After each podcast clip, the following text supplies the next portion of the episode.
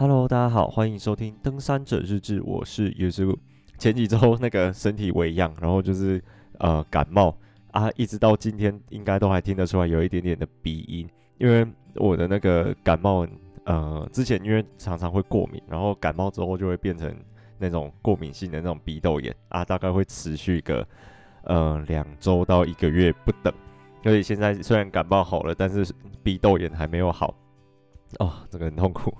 所以这礼拜讲话鼻音应该会很重，对。然后呢，呃，今天要跟大家分享的就是我上周去恒春半岛员工旅游啊，超开心的。就这样，呃，去开着车，然后载着整间研究室的大大大小小，好也没有大大小小了，大小小小小小，剩一个学长，剩下全部都学妹学弟妹这样。然后去恒春那边玩，然后我们去爬了里龙山。大家应该都有听过吧？就是，呃，应该算是恒春半岛唯一一座超过一千公尺的山。对，然后李龙山它还蛮特别的，就是在植物这方面，等下会讲。然后我们还有去，比如说垦丁啊，然后风吹沙那边看一看。对，然后，呃，李龙山，讲到李龙山，就是我以前登过李龙山两次，这次是第三次。然后第一次的时候是参加一个叫做大武山成年礼的活动，最近他们好像又要开始在报名了。有兴趣的可以看一看，我觉得是一个还蛮不错的活动。它是屏东县政府办的，啊，哈的嗯那种活动对象主要是针对比如说好像高中到大学的学生，然后他就是大武山成年礼嘛，就顾名思义就是让大家在这段时间，就是在这个年纪可以去体验一下在野外的一些生活，然后。顺便就是学习一些原住民的山林知识，然后还有一些呃爱护大自然啊，然后呃环境保护的这这类的主题，然后有一些课程跟一些训练这样子，我是觉得还不错。而且活动是因为是屏东县政府办的，所以就是免费，对，免费的样子。而且我之前还拿了一大堆赠品，呃，当然不是为了拿赠品去的啊，不过他们很不错，就是准备了很多小小的登山用品，头巾啊什么什么给大家。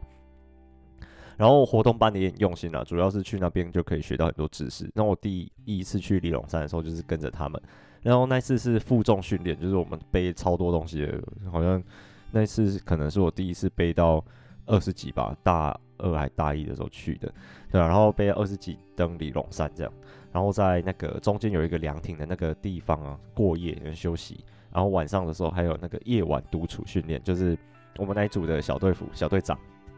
就把我们带到那个往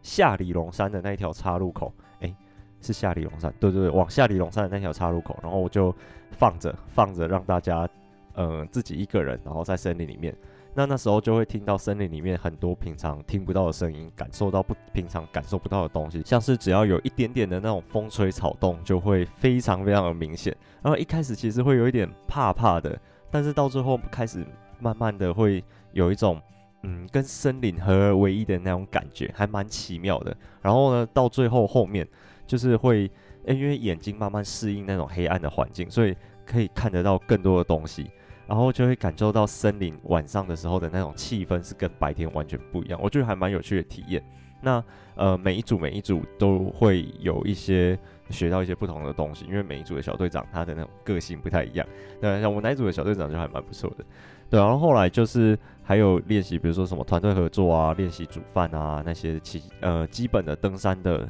小技能。对，所以大火山成年我是觉得还蛮有意义的一个活动。大家有兴趣的话，最近开始在报名了，有兴趣可以去看一下。然后呢，虽然说它是限定，就比如说高三，然后大一大二的同学可以参加。不过我之前去的时候，好几次就是都有，后我们下面有些学弟妹都有去，然后听他们回来再讲。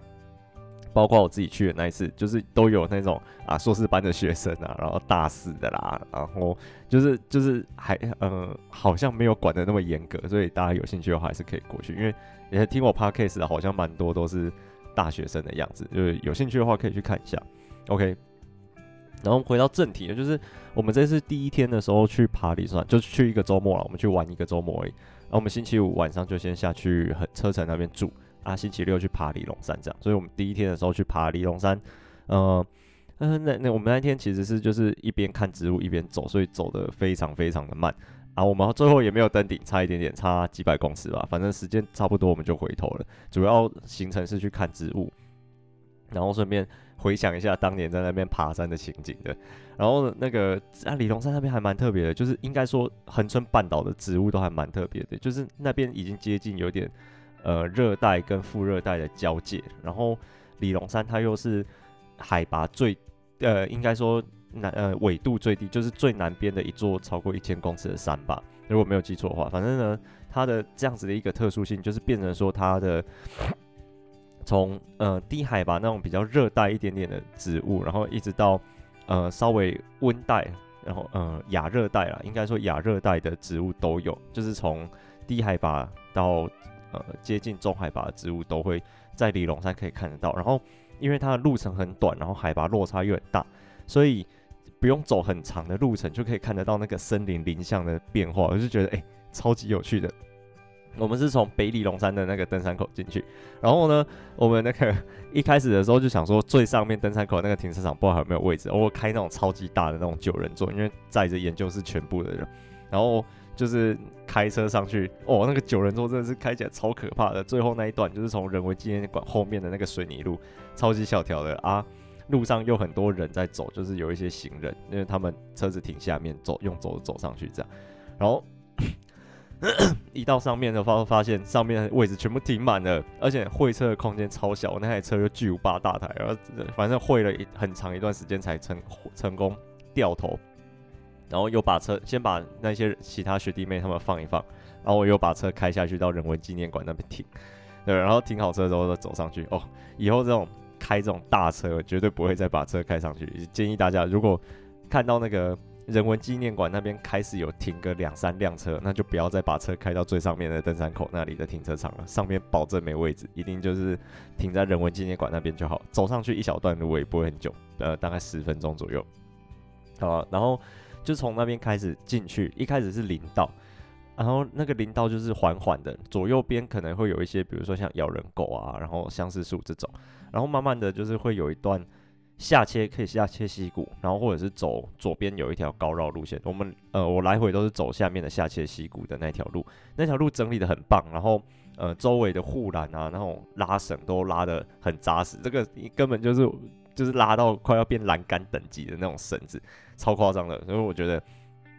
那个有点过头了，但是就很安全。啊，然后下雨的话还是不太建议。总之，我们就是走下面的溪谷的话，就可以看到有一些很神秘，然后它比较喜欢潮湿环境的一些植物，有一些蕨类，然后呃，还有一些像是什么人果榕啊这种，就是会比较在呃喜欢这种比较湿湿湿湿的地方的东西会出现的东物种这样，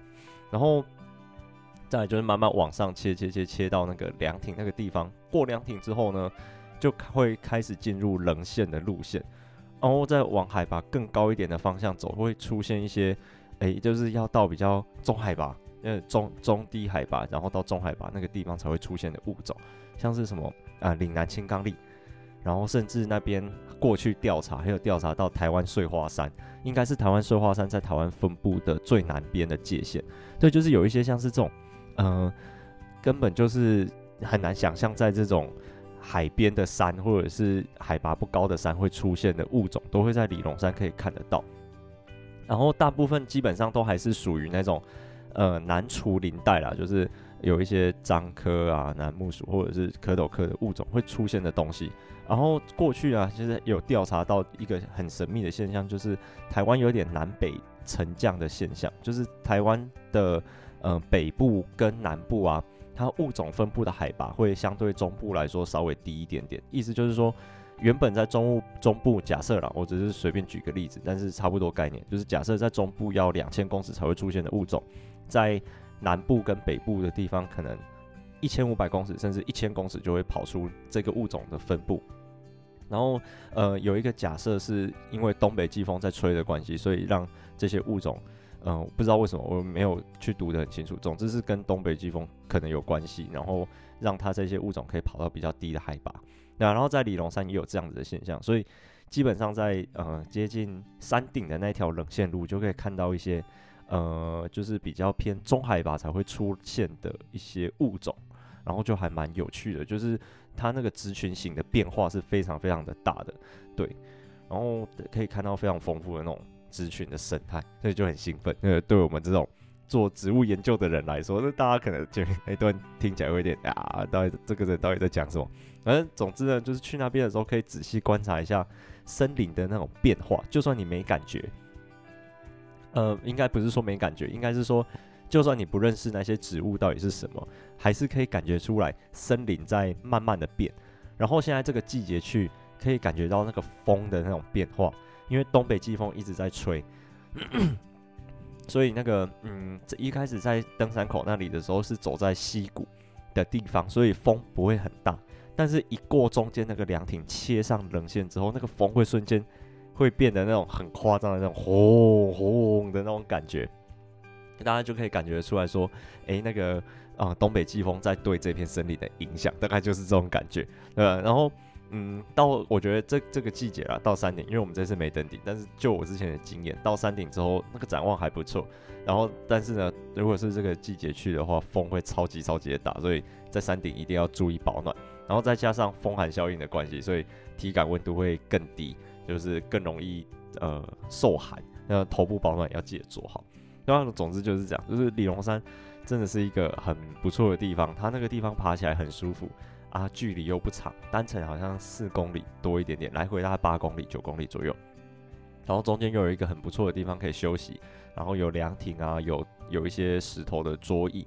然后呢又有溪水，就是可以取水，弄个什么东西来喝，这样子就是还蛮舒服的一个环境。而且我这次去的时候没有遇到什么蚊虫，不知道是不是因为冬天的关系啊？我好像每次去的时候都不是夏天，所以我也没有太多的印象说那个地方。夏天的时候到底是怎样？如果有有人有夏天去过的话，可以跟我讲一下。对，总之呢，爬起来是一个很舒服的环境啊。来回的话，如果只是认真走路的话，来回大概嗯半天多一点点，可能一两点就可以回来，嗯还不错。然后适合全家老小去走。有一次我们是跟我也是跟全家大小一起去，就是带着我爸妈、我弟啊这样子一起上去这样子走，还不错。然后第二天的话，我们是去那个垦丁。哦，不是去玩，也是去看植物。对，就是那个海边啊，就是海边都会出现一些很神秘的小东西，像是呃有一些榕树的植物啊，它就是呃叶子会比较厚，然后比较耐盐分，那就是比较耐海水的一些环境。对对对，然后我们就是想要有一个学长在观察这个东西，就是它为什么可以生长在盐分这么高的地方。然后我们也是去呃去看一下它的栖地，然后看一下附近有哪些植物，然后会看到一些很可爱的小东西，像毛苦参。如果大家大大家可以去啊，我会放照片在那个我的贴文里面。毛苦参啊，它的呃豆荚就是很像女生的发圈，因为有时候有一些女生的发圈是这样子，有一颗球，一颗球，一颗球，一颗球的。然后毛苦参它的豆荚又毛毛的，就整个看起来就很像那个女生的发圈这样一一颗一颗一颗一颗的，超可爱。然后还有一些像水碗花，还是水源花，水源花，水源呃台大跟中兴好像念的那个方式不太一样，反正有分台大派跟中兴派，很好笑。反正就是水碗花、水源花，就那一类的东西。那它的那个花就是。小小的，然后白色的，然后破碎的很可爱。它怎么讲？我不会讲，我会放照片。总之呢，它破碎的很可爱。然后就是可以看得到那个海边有那种水碗花、水源花的那个呃草垫的那种感觉。因为我不知道那个到底算不算草垫。总之它会一块一块一块一块的。然后后面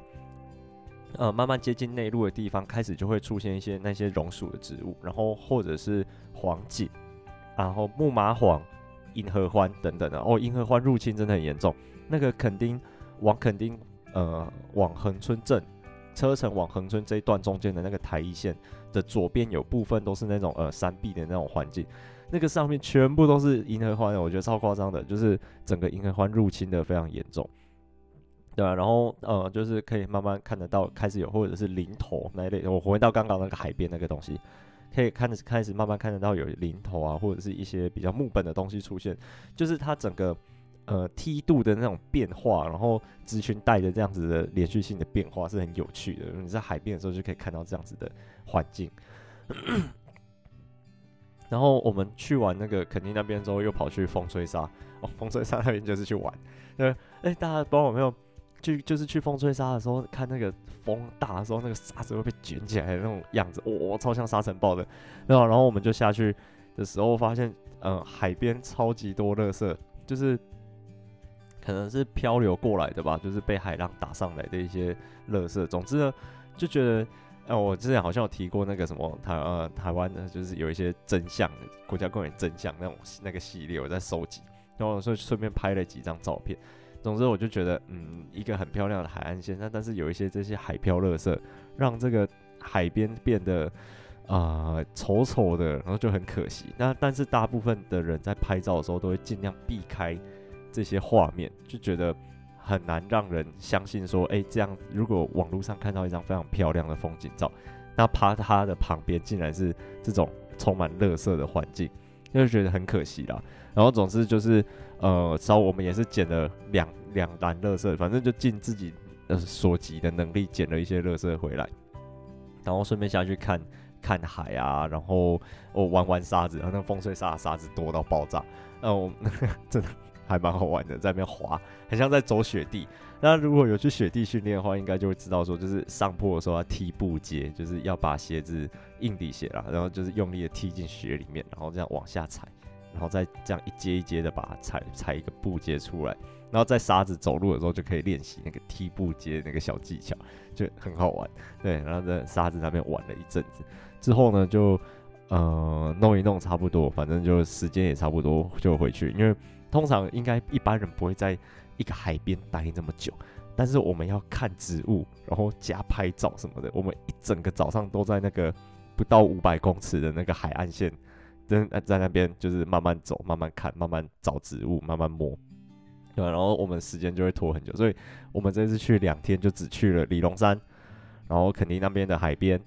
跟风吹沙，就这样没了，就这三个地方 哦。对，然后最后回家之前，就是大家去肯定应该有印象，就是在那个大条的路的旁边都会有那种赛车场。然后我们有两个学妹跟我就觉得，哎、很想玩那个赛车，因为我没有玩过，那以前到现在都没有玩过那个赛车。而、有一两个那两个学妹也说他们没有玩过，我们就一起去玩那个赛车。哦，那个赛车真的超好玩的，就是它呃油门跟那个油门跟刹车是分开两只脚的，左脚是刹车，右脚是油门，不像我们一般开车就是都是只有用右脚位。然后就是。它还可以就是甩尾，然后漂移，就是那个转弯的时候会听到那个叽叽叽叽那个路线，然后平常开山路那个小技巧都用上，就是我有时候开山路的时候会用那个最佳路径，因为有时候没车的时候我就会截弯取直啊，那当然不太好，反正就是我会尽量少转一点弯，让车子开起来会比较顺，然后大家坐起来会比较舒服，然后总之开赛车的时候就用到这个小技巧，然后就有一种最佳路径的感觉，我觉得很爽。然后开起来那个叽叽叽叽，然后有点甩起来、飘起来那种样子，哇、哦，那个整个 很兴奋啊！但是开完的是开车的时候，不知道是那个方向盘，因为它没有动力方向盘，所以那方向盘偏重啊。转不知道是转方向盘没转好，还是去刻到什么东西哦。那个右手有一块肌肉超级痛，一直痛到现在还在痛。星期天，星期天痛到现在，现在星期星期几？星期二，对啊。很很搞笑，就对。我们这阵子大概是都是这样吧。不，然后呃，对，很正常，大概就这样。反正就是一直看植物，然后跟玩赛车。一般人可能会觉得很无聊，就去都去看垦丁了，然后没有去玩水啊，在那边整天在那边对着植物在那边呵呵笑。然后这个这个大概就是森林系的那种生活。然后有一些人就会觉得，我我们最近在有在讲，就是有时候网络上会看到那个森林系男孩跟森林系女孩的穿搭。然后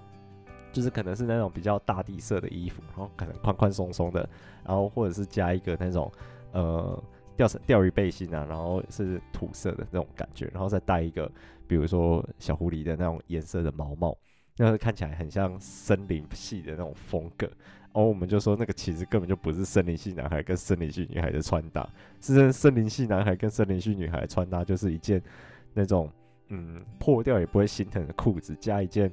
烂烂的短袖或者是戏服、排汗衣这样子，然后再加雨鞋，跟那个嗯袖套，可能穿短袖会加袖套，然后还会有头巾跟一个遮阳帽，啊旁边再背一个嘎机呀，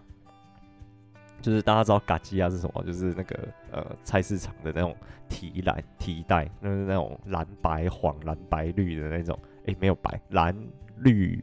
黄还是红红蓝绿？那那你大概知道是我在讲什么？那个东西叫嘎机啊，然后背着嘎机啊，然后手拿着修枝剪，然后可能还有。嗯，采集植物这种概念，那是森林系男孩跟森林系女孩的风格。这真正的森林系男孩跟森林系女孩穿搭的还是长这样，那就很好笑。对啊，然后呃这几天好像变很冷，不知道山上的雪会不会越下越多。我最近看大家一直发那个下雪的照片，心很痒，就是很想要上山，但是就都没有时间去爬大山。然后我最近新之前新买的那个 BA 章，然后一直没有机会可以用得到。嗯，希望啊那个。过年应该不是过年，过年之后吧，我可能要到二月二月中或二月底那时候才有时间可以上山耍废。希望那时候还有雪，或者是可以下的更多，因为之前那种雪都是一阵一阵的很神秘，一直有时候一直到三四月都还在下大雪，所以希望就是嗯过年后可以再多下一点雪，等我有时间上山的时候再下就好了。然后大家这阵子有没有去哪里？还是要要那个什么提醒大家，但是这雪季上山的时候还是要小心安全。就先先问一下，比如说有哪里有步道有结冰的状况啊，或者是嗯、有哪里因为下雪管制。其实我觉得雪季最爬山最麻烦最麻烦的就是那个有时候道路会结冰，道路结冰的时候就是会有一些问题，比如说一定要装雪链才能过，像合欢山有时候就会管制。然后或者是之前有一次武林农场那边也下雪，有够夸张的，变成是从南山村开始就管制，一定要装雪链才能上去。这时候就很麻烦，就是你连登山口都到不了，那这样要怎么爬山？所以雪季的时候，就是可能要特别注意这些事情，才可以避免说啊没有办法顺利成行，或者是连登山口都到不了的这种状况。哦、总之呢，就是还是要注意安全啦。那特别是有一些步道结冰什么的。不过我相信雪雪季这么冷，上山的人也会比较少。那嗯，也祝大家就反正就是可以拍到美美的雪景，然后都平平安安的上山，平平安安的下山这样。那啊、最近我其实有在想，就是。我的明信片，然后之前明信片有做过两次了嘛，要不要最近要不要再做第三次？虽然我第二次的做的明信片还没发完，但是又累积了不少照片，所以呃再加上之前整理出有哎、就是有时候在整理云端硬碟的时候就发现哎、啊上次做明信片之后没有把这张做进去的那种状况，就是总之会发现一些自己觉得哦很赞，但是上次做明信片的时候忘记做的一些呃小东西，一些照片这样。可能如果最最近我在考虑要不要做第三次明信片，如果有的话，我再跟大家说。然后呢，就是嗯，如果有像这种抽明信片啊，或者是我又得到什么小小的文宣品要抽奖给大家的话，都是在 IG，就是我的 IG 贴文的底下会有留言，就是我会那那那一个贴文，我就跟大家说要怎么抽奖，那大家就要到那个贴文底下留言，然后我就会从那个贴文里面抽出来给大家，就是就再再跟大家说一下。OK，就不要跑错地方了。嗯，我没有其他的社群的平台，我就只有 IG 而已。Facebook，嗯，没有。我之前有想过要开，但是 Facebook 很烂，就是最近改版之后，我觉得那个版面，那也改版也好一阵子啦。但是新的那个版面我一直不是很习惯。然后那个粉丝专业那个功能我也不太会用，嗯，有点老人初初老症状，就是对于新的事物没有很想要去学习的动力。这总之我就只有 IG，所以啊，我还有部落格，就是但是我的部落格基本上没有在发东西的，就接近半荒废状态。有时候如果有发新的文章，我会再跟大家说。那总之我常比较常用的是 IG，虽然最近也很不常用。那大家就是有抽奖的话都会在 IG，就是大家可以去看一下这样。OK，好，我是有这个呃，大家新年快乐啦！然后呢，希望过年大家都平平安安、顺顺利利，然后。今年就是可以达成一些自己定的小目标，像我今年定的小目标就是希望可以吃胖一点，那太太瘦了。之前有一次去听江秀珍的演讲，然后那一次我就，嗯、就是其实那时候很向往，就是心里一直有一个小梦想，就是我要去爬圣母峰。然后那一次就是在跟他聊天，就是演讲完之后，因为，嗯、就是会会会留下来跟他聊天这样，然后聊一聊之后，他就跟我说，我觉得哦，你要去爬圣母峰，或者是去。就是去践行啊，海外攀登或者是践行之前的第一件事情就是你要吃胖一点，因为他觉得我太瘦了，然后我确实太瘦了，就是希望我的 BMI 可以吃至少先吃到二十再说，就是一个比较壮一点点、有肉的一点程度。对，OK，就是我的新年愿望，希望大家都能今年都能顺利达成自己的小目标。OK，就这样啦，我是 Yusu，我们下次再见，拜拜。